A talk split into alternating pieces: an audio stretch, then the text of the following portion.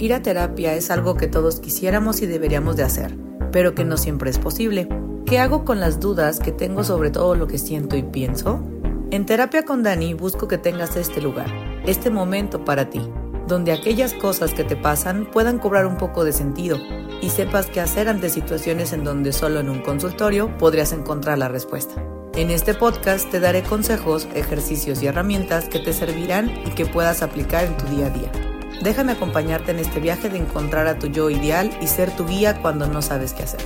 Yo soy la psicóloga Daniela Sánchez, psicoterapeuta psicoanalítica con 10 años de experiencia en la consulta privada. Espero que te guste tanto como a mí me encantó hacer esto para ti. Comenzamos.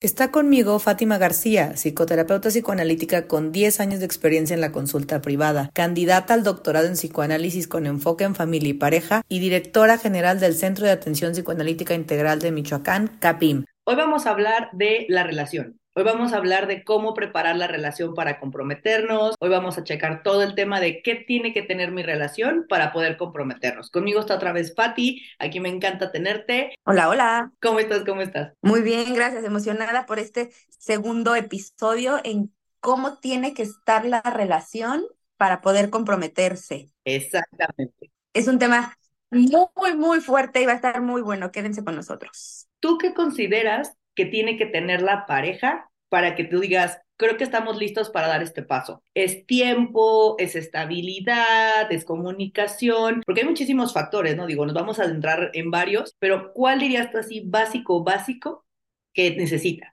Tiempo, no tanto cantidad, a veces hablamos de calidad. ¿Cuánto tiempo tienes con tu relación? ¿Hace cuánto que se conocen? ¿Qué tanto se conocen de verdad? ¿Han pasado por alguna situación de crisis, algún momento importante? ¿Lo han hablado? ¿Han madurado la idea? Incluso a veces que hay algunas parejas que incluso después de una muerte, después de un duelo, se casan como para sanar o como para borrar por ahí. El tiempo en el que estés preparado, que te sientas bien y que económicamente, que también es un temota, puedan mantenerse porque se casan con el ideal de sí, tú y yo vamos a estar juntos por siempre y para siempre, pero si trabajas, no trabajas, vamos a ir a casa de tus papás, a casa de los míos, ¿qué se va a hacer? Que la relación sea madura, que pueda ser independiente, que puedan tener estas metas en común, que se hayan tenido algunas de estas pláticas incómodas para poder ir revisando. A veces incluso también creo que si hay un tema con la edad. Depende de qué tan chiquito o qué tan grande te quieras casar. Hay una edad en la que todo mundo se empieza a casar alrededor y que a veces puede ser como, ok, ya estamos un poquito física y mentalmente preparados, porque sí existe. Me acuerdo que, en la licenciatura nos decían que había una edad aproximada, 25, 26, porque ya habías salido de la carrera, entre comillas, ya estabas estudiando o ya, estabas más bien trabajando en esto que estudiaste, ya tuviste un periodo de autonomía, de haber ganado tu dinero, medio haber salido, haber trabajado en algunas cosas, entonces que mentalmente puedes empezar a desarrollar esta idea de, bueno, quiero formalizar o quiero estar más en pareja. ¿Qué opinas, Dani? Tienes que saber ya y como decíamos en el pasado, ¿no? Tener bien definido qué quieres tú, pero también ahora sí es, bueno, ¿qué queremos juntos? Si nos vemos juntos, si tenemos metas juntos, porque creo que algunas cosas se van desarrollando con el tiempo. Yo no le pondré el tiempo como un ítem a considerar, pero sí la experiencia de pareja, como el, a ver, hemos vivido esto y esto, lo mismo de yo verte cada fin de semana, a verte diario, o sea, van a cambiar un montón de cosas que no va a ser jamás lo mismo. Creo que el tiempo sí, sí importa, pero sobre todo es lo que ya hayan podido aprender uno del otro. Yo miraría más por el hecho de, creo ya conocerte lo suficiente para decir, con esto que te conozco, ¿puedo hacer una vida contigo? ¿Ok? Sí, no, que hay que mover, que hay que cambiar, porque el noviazgo es bien bonito, todo es fácil, nos vemos cuando yo quiera, hacemos lo que tú dices, bla, bla, bla, no pasa nada, yo todavía quiero ir con mis amigos, o sea, eres un soltero prestado, ¿no? Yo siempre digo yo que la novia y el novio es un soltero a media, porque si estamos juntos, si nos respetamos, obviamente nos damos un lugar a la relación, pero yo todavía tengo vida como de solterito, o sea, mis amiguitos, hoy no te quiero ver, no te veo, y cuando pasemos al compromiso y posteriormente al casados, ya no es lo mismo. Como que todavía estamos, no en una luna de miel, no estamos en un punto tan importante, pero que sí lo tienes que hablar. Creo que el tiempo importa y también la edad. No lo pondría como a fuerza tienes que tener 30, a fuerza tienes que tener tantos. Estoy de acuerdo, creo que de 25 a 26 o, o, a partir de esa edad, pero aún así creo que nunca tendremos una edad lista. Creo que no es que decirte este número es correcto, tienen que tener tantos años de novio. Nos encantaría darles un mano a chicas, pero no aplica. O sea, no es una receta de cocina que son gramos y son temperaturas. Es, tienes tú que calar mucho la relación en cuanto a lo peor, porque el matrimonio te va a llevar a los límites del mundo. Te va a llevar a, de verdad, tú dices, es que soy súper paciente. No, no, no, no sabes lo que es ser paciente. Es que no importa que erupte en la mesa, lo hace nada más de vez en cuando. No, va a eruptar en la mesa toda la vida. Son cosas que de repente minimizamos porque la convivencia no es la misma. Estás con el 24/7 y eso de verdad que lo tenemos súper de mito de, ay, no, es que no pasa nada, yo sí lo tolero. No, no, no. No sabes lo que eso significa hasta que estás en eso. No tiene que ser tan malo. Creo que la realidad te va a pegar por muy noviecitos, por mucha comunicación, por mucho expertise que según tú tengas de tu pareja, siempre te sorprende. Creo que agarrar elementos como la edad, el tiempo, no, yo pondría más bien, saben resolver conflictos, cuántas crisis han pasado, ese tipo de cosas son los que tú dirías, eso sí me da para decir, ok, podemos pasar al siguiente nivel. ¿Cómo ves? Que no traigan temas atorados, Dani, porque a veces es, que tú hace dos años y tú en 2015 y tú en tal año. Muchas parejas llegan de repente a terapia y desde el inicio hubo algo que no resolvieron, pero que lo dejaron pasar. Entonces, justo el tema, resolver conflictos no es lo mismo que dejarlos pasar. Resolver conflictos es irnos al fondo, tener la pelea y poder resolverlo para que no vuelva a pasar. No es pelear siempre y llegar a la misma solución y si me disculpo ya no lo vuelvo a hacer y vuelve a pasar. Eso no es solución de conflictos. Poder hablarlo, y algo que, que, a veces llega a la consulta, que, me, que, que, te ha pasado también, llegan y es que antes no era así. No, no es cierto. Y antes te caía súper bien. Ay, es que es lo más divertido y es lo más gracioso del mundo. Y ya a veces estando casados, es que quiere hablar con todo mundo y es muy social y no me da mi lugar. Y curiosamente vemos que esto que te choca, te checa, ¿no? Como que al inicio algo era maravilloso, era padrísimo, y luego eso mismo te cae mal y es como muy notorio. Entonces, coincido, esta parte de la resolución de conflicto, pero poder hablar de las metas, cuáles son las metas que tenemos en común, para qué, por qué me quiero casar y cuál es mi idea de casarse, que eso sería súper importante. ¿Cuál es mi expectativa? Yo me imagino que, yo creo que estar casados es qué, y ver cuál es la opción del otro creo que de repente una de las cosas que también creo importantes para poder decir estamos listos es qué tanto puedo hablar, porque de repente subestimamos la comunicación. Comunicación no es nada más, ay, pues es que siempre le digo dónde estoy y qué hago. No, no, no, o sea, eso es avisar, eso es otra cosa, ¿no? Entonces, si la comunicación no viene bien, ¿Cómo esperas poder hablar de dinero? ¿Cómo esperas poder hablar de cuándo vamos a ver a tus papás y a los míos? ¿Cómo vamos a hablar de quién va a pagar qué en la casa? ¿Cómo debe de ser la comunicación en el noviazgo para decir, ok, palomita check, tenemos buena comunicación para formalizar la relación, es decir, para comprometernos, casarnos? ¿Cuál consideras tú o cómo debería de ser? Clara, muchas veces decimos algo y esperamos que el otro entienda otra cosa, decimos algo pero no lo asumimos tal cual o nos da miedo llegar a poner algunos límites, nos da miedo llegar a confrontar, nos da miedo llegar a decir no. El sí, mi amor, al rato cambia, sí, lo que tú digas, sí, todo está bien padre. ¿Cómo tendría que ser una comunicación?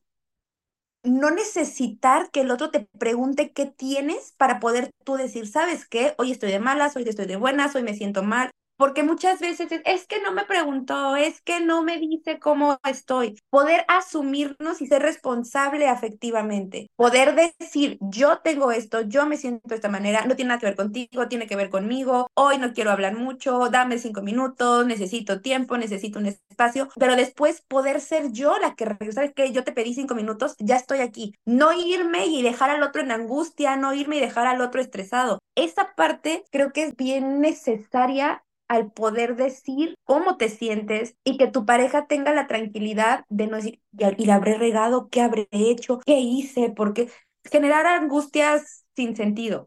Cuando tenemos esta responsabilidad y podemos asumir qué es mío y qué es del otro, qué es mío y qué necesito trabajar yo, se vuelve muy funcional. Hay otro tema, Dani, que creo que también sería importante dentro de la comunicación poder asumir mis errores, saber de qué pie cojeo, conocer mis defectos, que todos los tenemos, y poder saber si los voy a negociar, voy a poder cambiarlos, voy a poder irlos mejorando de a poquito, porque creemos que todo va a ser bien fácil, todo se va a resolver, pero a veces un problema no tratado o si yo traigo algún tema arrastrando, lo llego a poner en la pareja y se hace más grande. Creo que una ventaja ahorita de pleno siglo XXI, que ya hay algunas parejas que antes de casarse llegan a terapia para ver qué crees que nos hace falta. ¿Qué pulimos? Justo esa parte en el que pulimos, qué queremos hacer, cuál es la meta, sabes que tenemos esta bronquita y no la hemos terminado de resolver. Eso es maravilloso que ahorita puedan decir, ¿sabes qué? Es una decisión tan importante que necesito revisar y que hablábamos la vez pasada, ¿no? De estos contratos matrimoniales, pero que ya se pueden estipular, podemos negociar, podemos hablar, podemos tratar de, de ver de qué manera y aún así, decías tú, no terminamos de conocer. Ya la experiencia de estar va modificando. Entonces, ¿qué otra cosa tendría que pasar para poder querer casarnos? No hacerlo por necesidad, hacerlo por gusto, hacerlo por ganas, no pasar de depender de un lado a otro. Salgo huyendo de mi casa para irme con la pareja y todo lo que no resolvía ya acá se va a resolver porque eso no va a pasar. ¿Qué les podrías decir a las chicas y chicos que nos escuchan? ¿Cómo poder diferenciar entre estoy tomando la decisión porque lo amo, porque quiero estar con él o porque realmente estoy intentando solucionar un problema? ¿Cómo saber que tomaste la decisión correcta y que casarse es como una opción viable. Si nos toca, si es bueno para nosotros. Cuando no esperas que el otro te haga feliz. Ajá, cuando no dependes. Me casé y ya se resolvió mi vida. Me casé y él es el responsable de hacerme feliz o ella. Me casé y él o ella tiene que satisfacer todos mis deseos. Cuando asumes que es una etapa de la vida, cuando asumes que es una etapa en conjunto, cuando asumes que no le toca al otro hacerte feliz, que esa es parte de tu chamba y esa era parte de tu tarea y que puedes estar y no estar, pero estás decidiendo estar. Creo que esa parte, incluso como, como frasecita, mientras sea sano, poder estar pensando constantemente en la relación y asumir que queremos estar, que aquí nadie se muere si no estamos, que aquí nadie va a intentar hacerse daño si no estamos, que es una elección y que como elección se puede estar y se puede no estar, que disfrutar el momento, vivir el momento, tratar de pensar y, de, hacerlo aquí y ahora, solo por hoy, todos los días, pero no caer en el punto de depender. Tampoco me quiero ir a la parte, entonces siempre voy a estar pensando que me voy a separar, no, pero trabajarlo constantemente, trabajarlo todos los días y no esperar que el otro haga cosas por mí que me tocan a mí. Creo que esa sería la diferencia. Estoy tomando una decisión madura porque quiero compartir mi felicidad o compartir mi vida contigo o espero que yo voy a estar sentada y tú vas a satisfacer todo porque ahí viene la expectativa, la frustración, la desesperación y, muchas veces muchas de las parejas llegan sintiéndose traicionadas. Sí, sí, sí, tú me prometiste el cielo, la luna y las estrellas y ahora no me lo estás dando. Tú me prometiste que esto iba a pasar y es donde muchas ocasiones empieza a ver estas fracturas, estas fricciones, asumir el matrimonio como algo real, como algo eh, que requiere trabajo, como algo que requiere esfuerzo, como un, como un ser vivo al que hay que estar alimentando, cuidando y, protegiendo todos los días. Y que creo que aquí tocas un punto importante que yo quiero resaltar, este tercer ente, ¿no?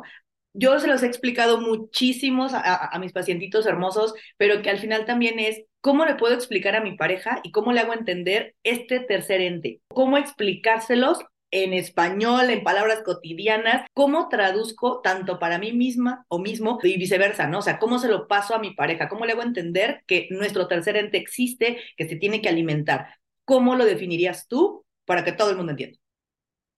Fíjate que, que, yo les hago medio trampa al momento que estamos en la sesión y les pregunto, ¿cuántas personas hay en una pareja? Dos, dos. Y cuando les digo tres, ponen cara como de, ¿sabes que me está engañando? Como, ¿de qué me hablas? ¿Cómo que tres? Y entonces les digo, no, es que es mi pareja, yo y nosotros.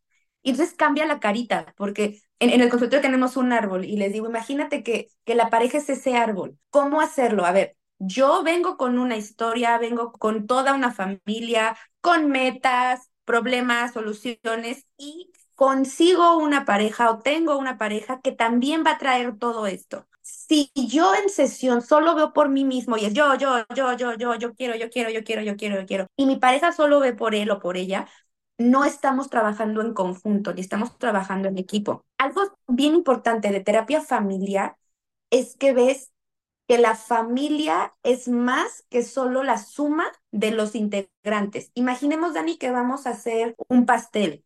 El pastel no solamente es harina, huevo, leche. Ya una vez que juntas todo, se forma algo diferente, que es el pastel. Y ya se vuelve difícil poder separarlo. Eso es una pareja. Es más que la suma de nosotros dos. Es más. Esta parte en la que necesitamos ver que incluso la pareja como ente tiende a equilibrarse, tiende a acomodarse, tiende a buscar un espacio, a veces cuesta mucho trabajo porque ya al momento de tener una relación, asumimos ciertos límites, ciertas cosas que ya no podemos hacer y cuesta trabajo. Si yo solo quiero ver por mis intereses, puede ser cómodo, puede ser funcional, pero no estoy trabajando en pareja. Trabajar en pareja implica un ejemplo que, que me quedó muy grabado. Él era médico, ella era dentista y creo que quedó muy claro el ejemplo cuando él estaba a punto de entrar a quirófano y pide a su secretaria que le avise a su esposa que no va a alcanzar a llegar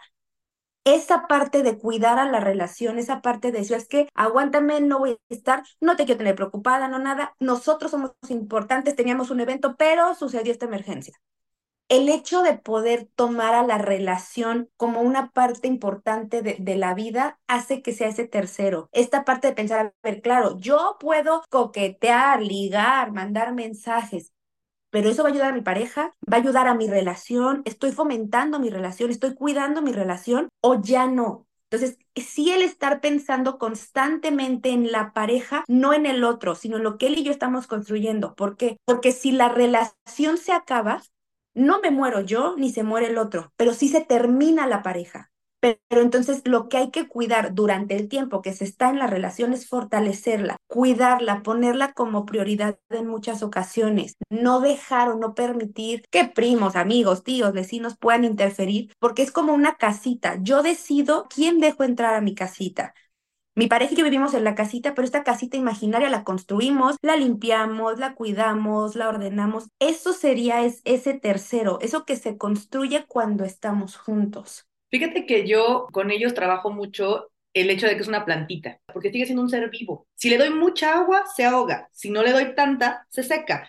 Si la pongo en el sol, se quema. Si no le doy luz, se muere es algo que tienen que ir mediando dependiendo de lo que la misma plantita va requiriendo. No todas las plantas son iguales, no todas las relaciones son iguales. Tengo que ver en qué lugar se pone, tiene necesidades distintas. Porque cada relación para mí es una especie de plantita distinta que va a generarse y que crece. Es un ser vivo, necesita cosas. No, no es nada más, es un objeto decorativo. O sea, mi relación no es un cuadro que pego en la pared y que solito se sostiene. Sí se puede ver estético, sí puedo ponerle lo que yo quiera y como yo quiera, pero al final es un ser vivo. No solamente eres tú y tú, son ustedes y eso se empieza a construir desde el noviazgo. Ok, a veces yo le echo agüita, pero tú le pones en la noche, ¿no? O yo le pongo aquí, tú le pones acá, porque cuando una sola persona cuida la relación, no funciona tampoco porque de repente es, siempre les digo yo, su síndrome de Juan Escutia, yo voy a salvar la relación. Yo sé que ahorita tú no puedes, tú tienes que hacer tu tesis. Yo me voy a aventar por la relación. O sea, sé que ahorita tú estás haciendo el libro milenario porque quieres ser escritor, yo voy a sostener la relación con todo lo que eso implica, ¿no?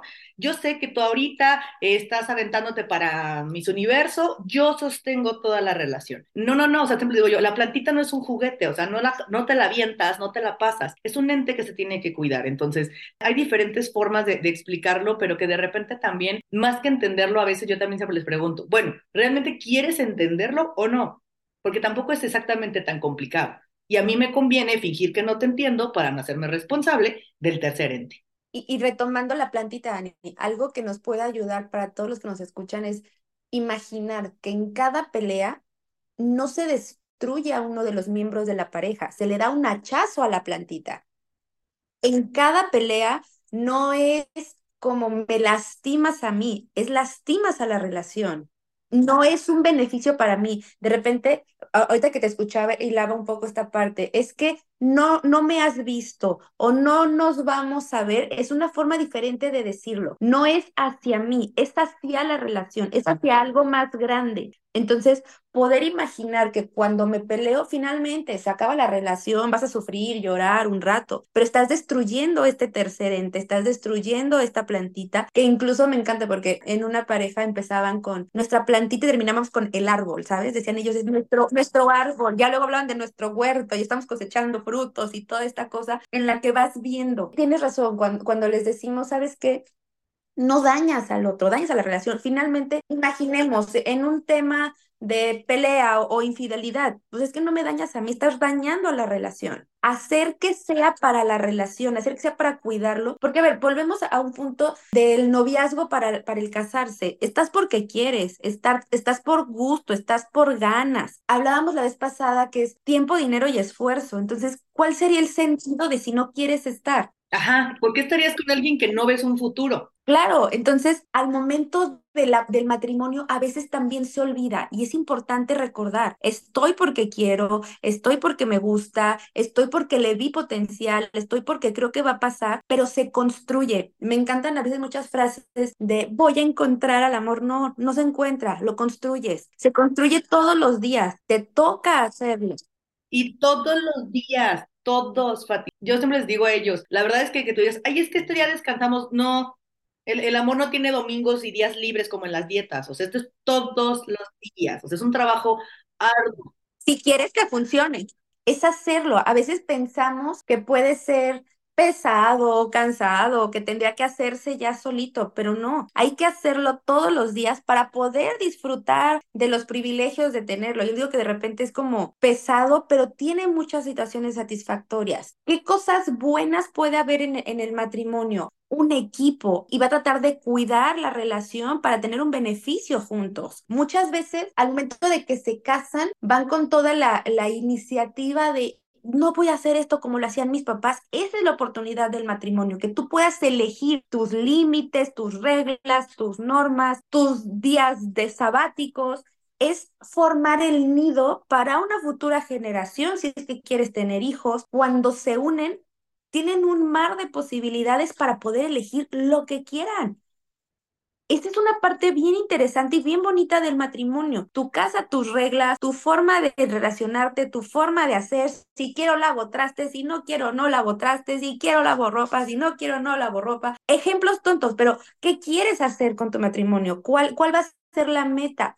Muchas veces en casa te tocaba pedir permiso para salir, para comer, para lo que quieras. Acá tú vas a decidir cuáles son tus reglas, cuáles son tus normas. Esa es una parte también muy sana, tener a alguien que en una etapa de desarrollo diferente te permita y te apoye a, hacer muchas cosas. Si, recuerdas estas partes, estas frases de, de, de Papi Freud, ¿no? Poder trabajar, amar y socializar de una manera funcional sería una parte sana, porque también es real, no todo el mundo puede amar. Decías tú al inicio algo de, de, las patologías, ¿no? También a veces las parejas pueden quererse con toda su toxicidad del mundo, pero no todo el mundo tiene la capacidad para tener una relación.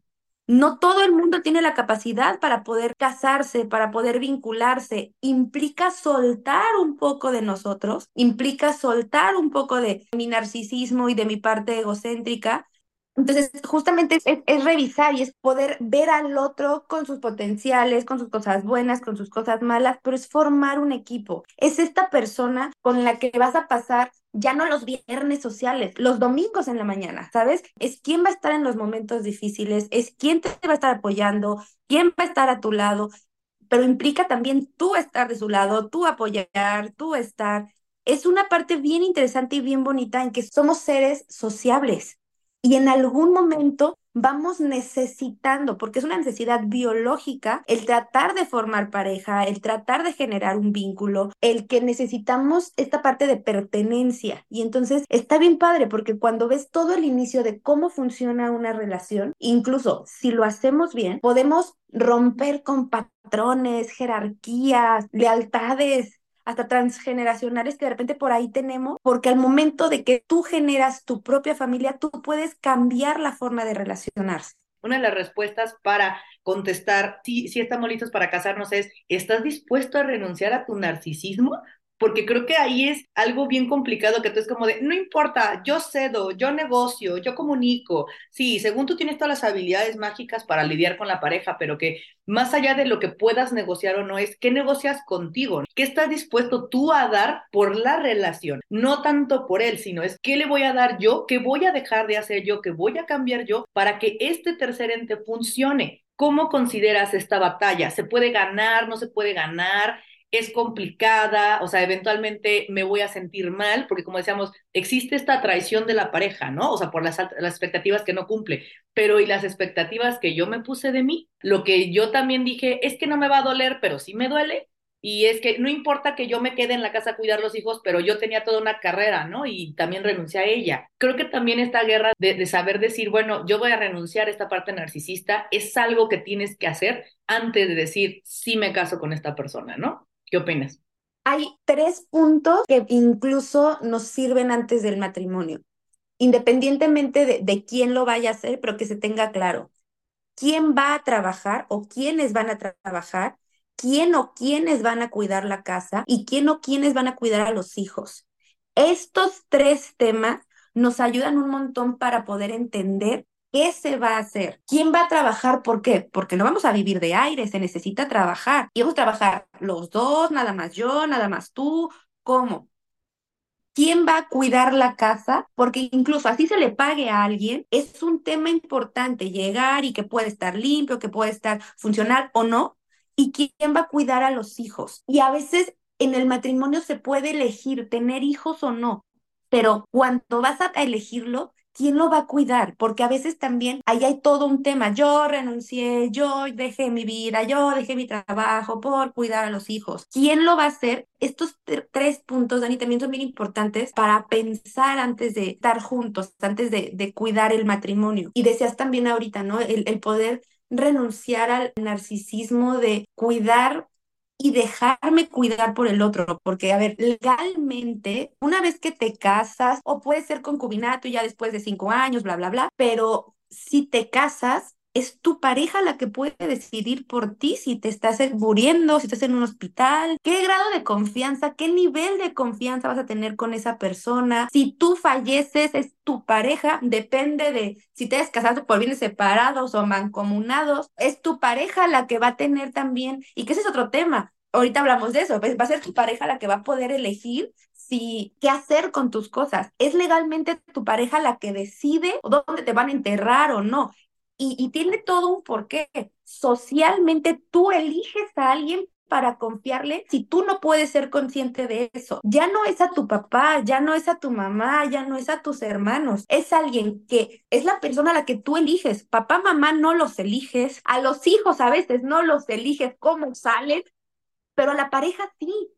Y entonces tener bien claro por qué para qué, qué busqué en él, qué creo que, que estoy obteniendo, e, es alguien a quien tendrías que elegir de una manera consciente. Me, me recuerdo mucho un caso, una de mis pacientitas me dice, es que no sé si pueda casarme con él, ¿no? Era una relación funcional, ella ya sabía que le iban a dar el anillo, ya era algo como que lo presentía, ya sabes que siempre lo presentimos aunque no sabemos detalles. Me dices que sabes que ya lo vi muy serio, ya lo vi como que de repente está ahorrando, como que ya lo vi con muchos indicios de que está preparándose para el salto. Y me dice, y yo estoy aterrada, estoy completamente aterrada porque me da muchísimo miedo porque jugando, fíjate cómo me encanta a mí el inconsciente cómo se despierta. La amiga le dice que el esposo no la puso a ella como responsable médico, pero que en la misma plática le dice, si yo me llego a quedar en coma o así, tú no vas a tomar esa decisión, la va a tomar mis papás. Entonces ella le dice, yo estoy súper molesta con él porque entonces, ¿para qué se casó conmigo si no confía en mí, no? Entonces a mi paciente, ¡pum!, se le truena. En ese punto me dice ella, yo me quedé pensando, Dani, o sea, me, hizo muchísimo ruido la hace porque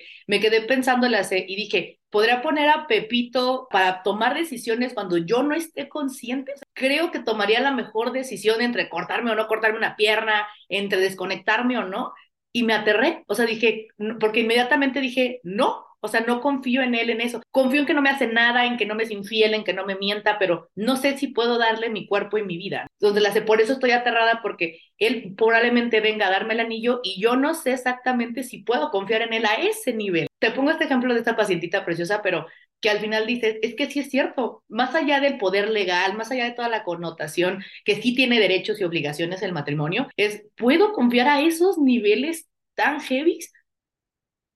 Me, me, puedo cruzar la calle contigo con los ojos cerrados confiando en lo que me vas a decir. Si doy un paso, si no doy un paso, es, es un riesgo. Pero, pero es diferente un, un riesgo medido a un riesgo enorme. De decíamos al inicio, si el tiempo, si la edad, en qué momento puede ser importante saber cuando ya estás preparado. Creo que toda esa parte también permite ir pensando a veces a futuro y, nos cuesta trabajo o a veces decimos, no, solo por hoy, luego vemos qué pasa, pero justamente el matrimonio, y a veces lo romantizamos mucho, es vas a poder aguantar al viejito que esté al lado, que se haga pipí, que tengas que darle de comer, que no se pueda cambiar, porque a veces son cosas que no pensamos. Depende de la edad en la que te puedas casar, es nada, vamos a estar viejitos, pero te imaginas el viejito bonito que camina y todo. Y, vas a poder estar y compartir tu vida con alguien, implica también una parte de asumir que siempre va a haber un poco de riesgo, siempre va a haber un poco de miedo, siempre va a haber cosas que no te gusten, siempre va a haber cosas que, que digas, híjole, ¿por qué lo hice? ¿Por qué me casé? Pero si la respuesta al final del día es, pero tiene todo esto que me hace bien, tiene todo esto que me gusta, me siento pleno, plena, compartimos, es bien importante tener la parte de, de una pareja que te ayude a crecer, también es bien interesante, también es una ganancia muy funcional, una, una parte bien, híjole, bien rica en poder sentir que vale la pena, alguien que siempre te esté apoyando, es muy padre. Es como esta frase, o sea, creo que si tú lo piensas mucho, pues nadie se casaría, nadie tendría hijos. Yo me iría también ahora así como, digamos, al lado oscuro, ¿no? El también sobrepensar detalles sí, ok, la persona es imperfecta, tu pareja es imperfecta, y aunque tenga muchísimas virtudes, que sea lindo con los niños, que tenga buenas relaciones, que vaya a terapia, que haga todo lo que tú quieras, eventualmente va a meter la pata en algo, se va a equivocar y va a hacer alguna tontería, es imperfecto, entonces creo que también es, no podemos pedir la perfección, más allá de que porque tampoco la podamos dar, porque tampoco la tenemos, va a haber riesgos, al final es, es un acto de fe, si nos ponemos así románticos, es un acto de fe, porque jamás terminas de conocer a alguien, jamás estás completamente listo, igual que como para ser mamás o papás, ¿no? Por más que lo planeas y lo analizas, no sabes qué te va a tocar. Sí también es importante poder confiar en el proceso, en el decir, creo que juntos podemos hacer esto, creo que juntos podemos hacer aquello, sí tenemos defectos, sí yo tengo defectos, pero juntos podemos combatirlos. Creo que es antes de poder decir nos podemos casar, es que tienen que definir si son un buen equipo y si pueden compensar los errores del otro. Además de negociarlos, además de trabajarlos, si pueden en algún punto compensar. Ojo, compensarlos no es, o sea, solaparlos y decir, bueno, yo te aguanto, no, es aguantarse, es trabajarlos juntos, porque eventualmente les van a salir, o sea, los que trabajen ya antes, previos al matrimonio, ponle que funcionan, pero les van a salir nuevos después. Van a ir saliendo defectos, van a ir saliendo cosas para las que tienen que estar preparados. Entonces, si tú te pones a pensar todo lo que puede salir mal, pues nunca te casas. Si tú te pones a pensar en todo lo que puede salir mal de tener un hijo, nunca tienes un hijo. Es un acto de fe hasta cierto punto, pero que tiene que venir bien trabajado. Dijiste la palabra equipo. Aparte, a veces más que pareja, ser un gran equipo. Tener unas metas, tener unos objetivos, tener claro hacia dónde van. Esa parte es buena, ser cómplice, ser equipo, ser apoyo y también a veces poder ser, ¿sabes qué? Híjole, la regaste en esto o esto no estuvo tan bien. Pero el ser equipo ayuda un montón, poder reforzar todo lo bueno que están haciendo, sabiendo que están trabajando para el mismo barco, están jalando hacia el mismo lado, están intentando hacer las mismas cosas y eso ayuda porque si recordamos esto de dos cabezas piensan mejor que una, entonces tenemos más posibilidades de hacer las cosas bien, tenemos más posibilidades de llegar a meta, más posibilidades de llegar a puerto. Entonces, me gustó eso del equipo, porque finalmente es eso, ser un buen equipo, cuidar al otro, cuidarse, saber que vamos a estar ahí para cualquier situación y que justo es donde entramos también nosotros, Dani, que tanto al momento de crisis, porque va a haber, terapia es una muy buena opción. Terapia te permite ver todo lo que no solamente fue culpa del otro, también lo tuyo, y que justo para eso estamos en, esta parte de, de, familia y pareja, poder apoyar a las parejas que siguen teniendo ganas de estar, pero que a veces entran en crisis, que a veces no logran recordar por qué están juntas, que a veces no logran entender qué le pasó al otro, y que a veces pensamos que las crisis las vamos pasando juntos, pero a veces cada quien tiene su propia crisis individual, y es donde entra la parte de terapia de pareja. ¿Cuántas parejas han logrado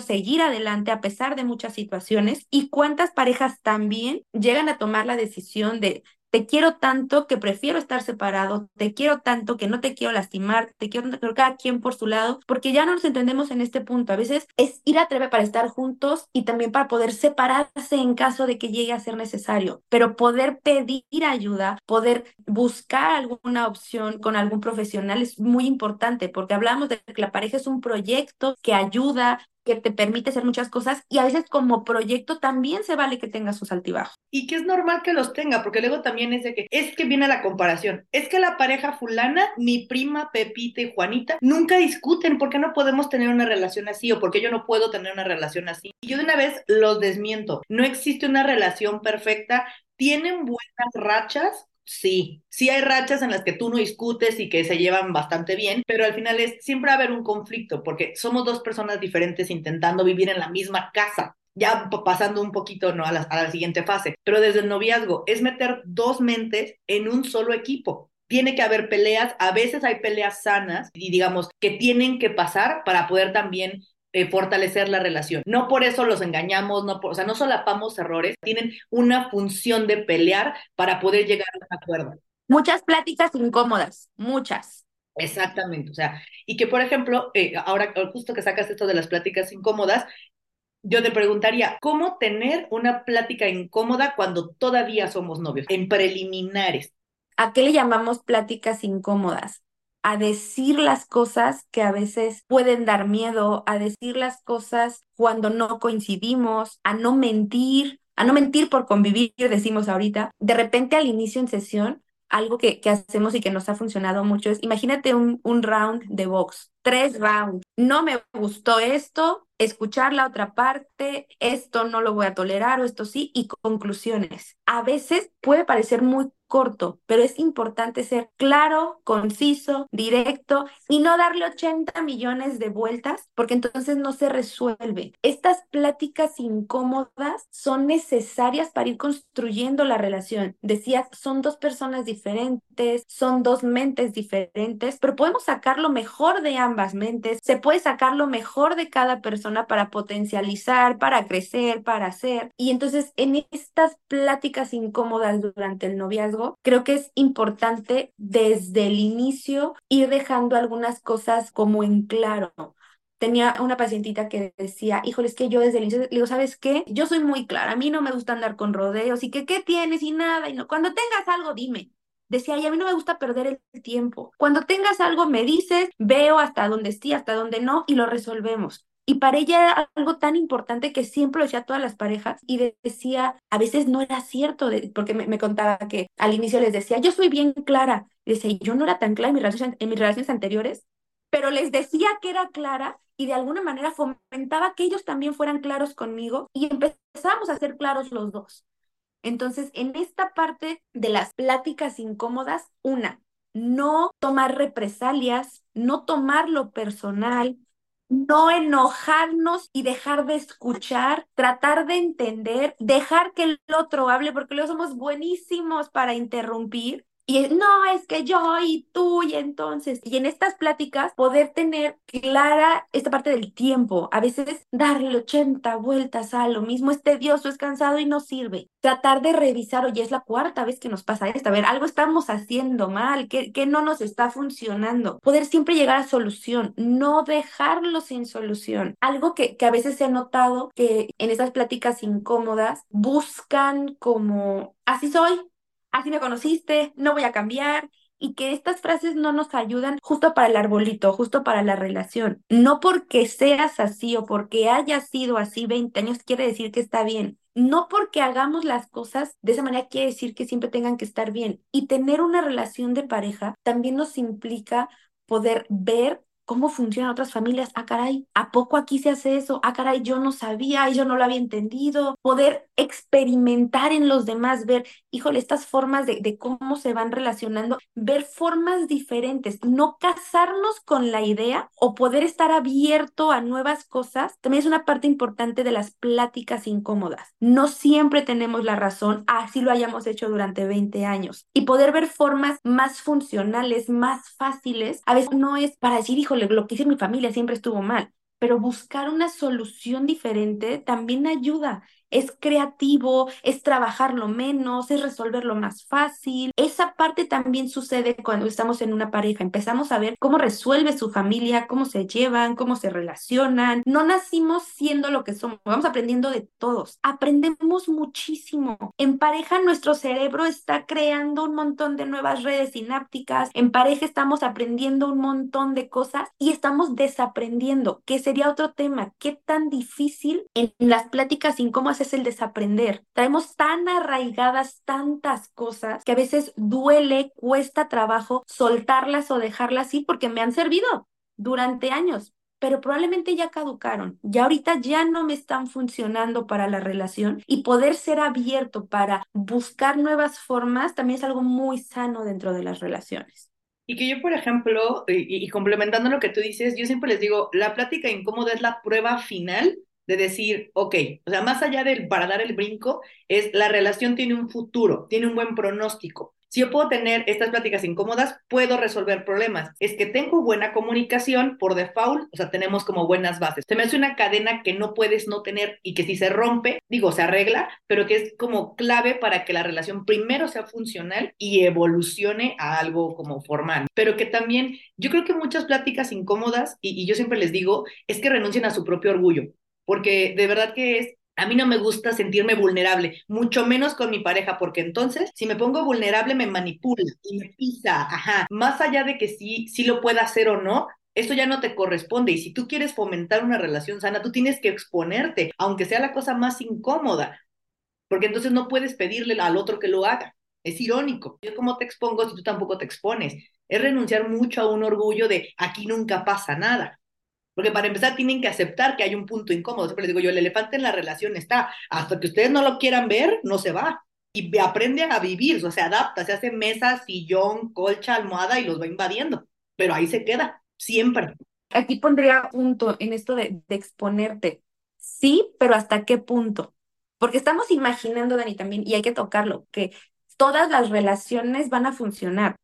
¿Y cuántas no? ¿Cuántas después de que tú hiciste, intentaste, ves que no? También se vale retirarse, también se vale irse, también se vale quitarse. Aquí estamos hablando de la relación que ya pensaste, ya planeaste, ya resolviste 80 millones de problemas. Pero ¿qué pasa también si ves que no funciona? Se vale retirarse, se vale quitarse, también para, para salvaguardar esta parte, porque a veces tú puedes tener toda la intención de querer resolver y si la otra parte no, también se vale tener como todo esto. Estamos imaginando que la relación es estable, es funcional, ha tenido cosas buenas, pero cuando no, también estas red flags que a veces no queremos ver son importantes. También saber irte en el momento es otro tema. Entonces, sí, exponerte, pero también siempre estar viendo la realidad, tener un piecito en el romanticismo y otro en el piso. A ver si si me hace sentido, no me hace sentido, si me siento protegido, no me siento protegido, y también asumir cuántas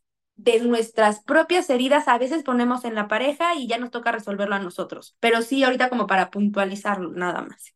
No, y que estoy de acuerdo. De repente sí hemos puesto nos hemos como enfocado en la parte funcional, pero también la parte no funcional, cuando las parejas no aplica, también yo ahí sí iría como a la pregunta directa, ¿no? Que al final esto creo que abre como el siguiente episodio de la relación no funcional, porque creo que eso amerita toda una plática diferente. Ok, mi relación no funciona, pero creemos que el casarnos lo puede arreglar. Aquí es cómo desmentirnos de que eso va a funcionar. Yo ya no vengo de un buen antecedente, no traemos buenas bases, las traemos bien a pedazos, pero ¿cómo darte cuenta? ¿Qué, red flags podemos adelantarles? ¿Qué sí podemos ver, digamos, ojo, a muy simple, o sea, en primer, primer plano? ¿Cómo sé que mi relación no está funcionando y que obviamente casarnos no es opción? Cuando te doy o me das el anillo después de una pelea. Ya no hay que tocar el tema, ya vamos a casarnos no, no pasó nada, ya nos, se resuelve con eso. Cuando las familias permites que se puedan meter mucho, también es como una red flag de mmm, aquí algo no está funcionando y a veces el no negociar, sino imponer. Pues en mi familia somos de tal lado y quiero que la boda sea aquí y quiero que todo sea esto y nada más mi familia va a decidir algo. La boda nos va a dar, también nos cambia por completo qué tan separados estamos de estas familias de origen y qué tanta lealtad voy a tener con esta nueva pareja. ¿Cuáles se te ocurren a ti? Yo creo que una muy importante, y igual el punto, como mi, cerebro en lo que tú hablabas, como que estaba hilando de lo que habíamos dicho bueno para pasarlo como al, a la parte patológica, yo creo que una cuando no estás dispuesta a renunciar a ti. Una que es como tipo, sí, ok, nos vamos a casar, pero que tú mentalmente es, pues sí, pero tú vas a hacer todo, pues sí, pero ni creas que yo me voy a meter a esto. Más allá de que sea expresado, cuando tú interiormente dices, sí nos casamos, pero yo no voy a cambiar. Como que no estás dispuesta a ceder en algunas cosas, ¿no?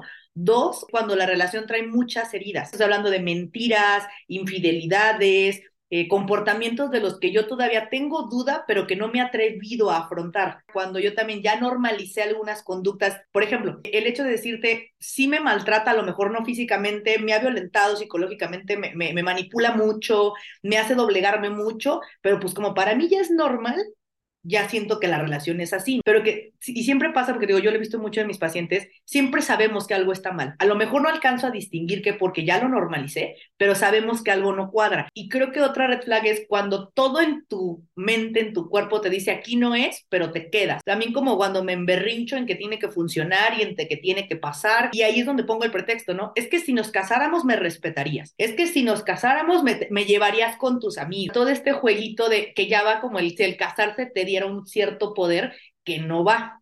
Te da un lugar, pero no te da un poder. Y creo que, y conecto ahí como con la siguiente red flag, ¿no? O sea, el hecho de tú también querer tener siempre el poder de la relación, tampoco. El hecho de decir, y aquí se va a hacer lo que yo diga, desde ahí es como, si se dejó en la relación de noviazgo, es su problema, pero también es, tú también tienes que reconocer hambre de poder, ¿no?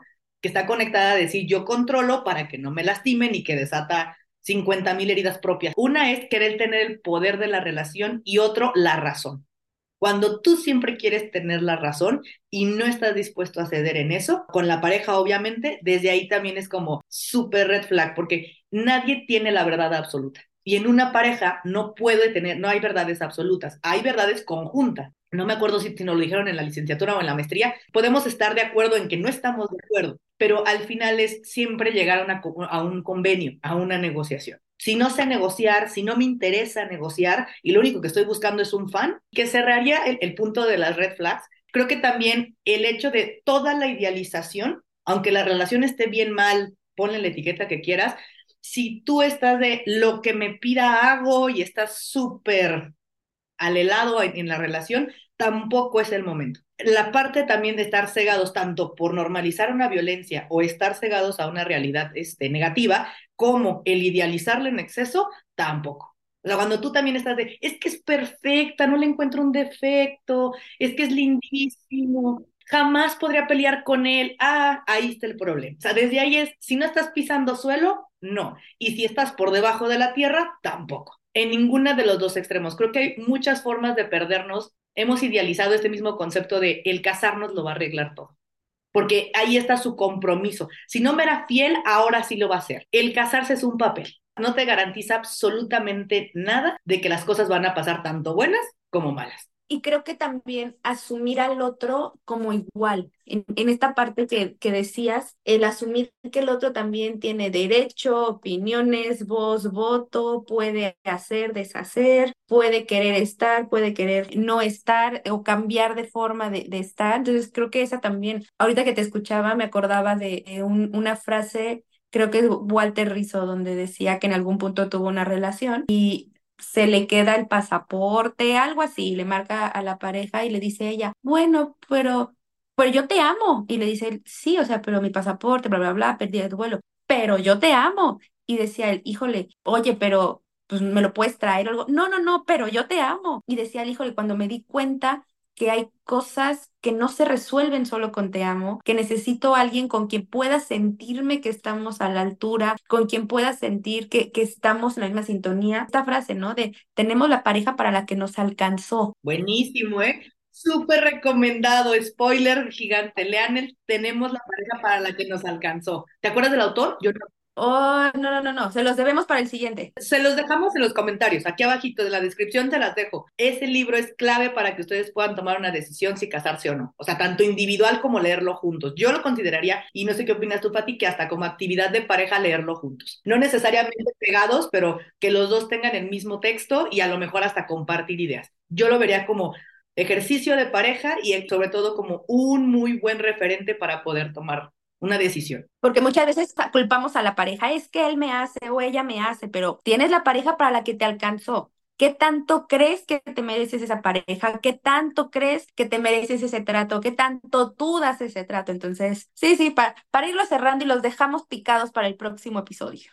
Yes. Antes de irnos, tips tanto para quedarte o tips para irte. Tips para decir que estoy lista que he resuelto problemas, que sé resolver, que los dos estamos en constante cambio, mejoría, que los dos asumimos que no somos perfectos, que los dos asumimos que hay muchas cosas que cambiar, que los dos podemos hablar bien o mal de las propias familias sin tomarlo personal. Ese es un, híjole, importantísimo. No vas a hablar mal de mi mamá o no vas a hablar mal de mi papá o es mi familia. Ese también es súper importante. Poder resumir si tenemos metas en común, poder pensar si vas a poder confiar en esa persona en muchos de los aspectos y tips para no quedarte. Si en algún momento consideras que la relación no está bien, que tienen muchos problemas, que hay heridas no sanadas, que en algún momento hubo violencia, que en algún momento hubo de maltrato físico, mental, psicológico. A veces no tanto es me voy, pero sí pedir ayuda profesional, sí revisar, porque a veces pueden ser red flags que se pueden corregir o que se pueden tratar y hay otras que no. ¿En qué otro momento irnos? Cuando no se cumplen a veces algunos acuerdos. Tener acuerdos que ya son como resumen después de la pelea, después de la discusión y que aún así se le ha dedicado tiempo, esfuerzo y la otra parte no la acepta, también es una situación importante a revisar y entonces estoy perdiendo mi tiempo aquí, hablamos y hablamos y hablamos, no se respetan los acuerdos, también es tema importante. Cuando no hay confianza, cuando no nos hacemos responsables de nuestros errores, ¿cuáles se te ocurren a ti? Yo complementaría los buenos cuando han atravesado ciertas crisis en donde han probado qué tanto saben reaccionar ante una crisis juntos y cada quien de eh, separados, cuando la comunicación fluye aún con ciertas trabas, pero que tienen muy consciente el hecho de que fallan en la comunicación, porque digo, yo lo veo muy, muy seguido con mis chicos, o sea, la verdad es que la comunicación la damos siempre por hecho y creemos que hablar es por hablar, cuidar mucho, o sea, si tenemos buena comunicación, no dejar de fortalecerla, pero también podemos casarnos si estamos conscientes de que hay ciertas fallas, pero las estamos trabajando. La comunicación ya la pondré a base cuando hay confianza, cuando de verdad dices, a lo mejor no le confío todavía la vida como la pacientita que te decía, pero que sé que en un momento crítico va a reaccionar. A lo mejor no sé cómo, pero sé que reacciona, sé que está detrás de mí, sé que tengo este soporte, no perfecto, pero sé que está. Sé que tengo esta constancia y esta confianza. Cuatro, que también cuando la relación con las familias, como bien lo decías, a ver si no suena un poquito redundante, pero cuando también las relaciones con las familias son no perfectas, no espero que tengan una unión y que te adopten y demás, pero que sí haya buena relación con los suegros, tanto de él como tuyos, donde sí realmente dices, podemos convivir, somos, o sea, no somos amigos del alma, pero podemos convivir y que incluso los, los consuegros también hay una comunicación o sea, bueno. Cuando también las familias no van a ser un conflicto porque también ellas van a ser un gran soporte a la hora de los pleitos. Entonces, sí, sobre todo digo, como mantener una buena relación con ambas partes. No profundísima tampoco, pero bueno. Y como red flags, híjole, yo creo que hay bastantes, pero y, sin repetir las tuyas, creo que una es cuando tú sabes que tú no estás lista, o sea, admitir que no estás lista más allá de que la relación está también lastimada y todo, cuando tú dices, si para mí no estoy lista, no sentir y hacerlo por presión. Tú tienes que estar muy certera y que aún con problemas y que aún con infidelidades y que aún con mentiras, tú te quieres meter ahí, como una, una decisión muy consciente, ¿no? Cuando tú no estás lista, buenísima, o sea, creo que la veo muy importante como red flag. Otra, cuando también de repente estamos idealizando mucho, cuando realmente no has podido ver quién es la persona, cuando no aceptas algunas cosas y consideras que eso se va a poder mover, cambiar y modificar por tu amor, pésimo. Desde ahí también ya, ya va mal. No vamos a poder cambiar al otro por el amor. Al final de cuentas también está otro spoiler del libro, ¿no? Que es como con el amor no basta, que también se los dejamos aquí. Yo creo que también una red flag importante es cuando creemos que eso va a solucionar el problema, cuando creo que por ser la esposa de o el esposo de va a darme cierto poder, va a darme cierto lugar que no me ha dado en toda la relación. No va a cambiar drásticamente de un minuto a otro porque hayas firmado un papel. Para cerrar, el último punto que yo les pondría es cuando la relación tiene muchas, muchas heridas de mentiras y de infidelidades. Una cosa es o sea, restituir cierta herida de que a lo mejor sí se estaba descuidando, sí se estaba lastimando y por X o Y sucedió la infidelidad, pero ya tres, cuatro, cinco junto con mentiras no es una relación que tenga muy buen pronóstico. O sea, no, no, no puede subsanar tan fácilmente. Se puede tratar de reparar, pero sí se ve un pronóstico más malo que bueno. Quédense con nosotros, el, siguiente episodio va a estar buenísimo, nos vamos a enfocar 100% a la relación patológica, cuando el amor no es suficiente, cuando mi relación no está bien, ¿por qué no casarme en una situación ya más detallada? Quédense con nosotros, se va a poner muy bueno, nos vemos en el siguiente episodio. Muchísimas gracias por quedarte hasta el final. Espero que te haya gustado y sobre todo que te haya hecho reflexionar un poco sobre tu propia historia. No olviden suscribirse para que no se pierda ningún episodio. Si quieren más información sobre salud mental, síganme en mis redes sociales. En Instagram me encuentran como SC y en Facebook como psicóloga Daniela Sánchez. Recuerda, yo soy Dani y esto fue un episodio más de En Terapia con Dani. Hasta pronto.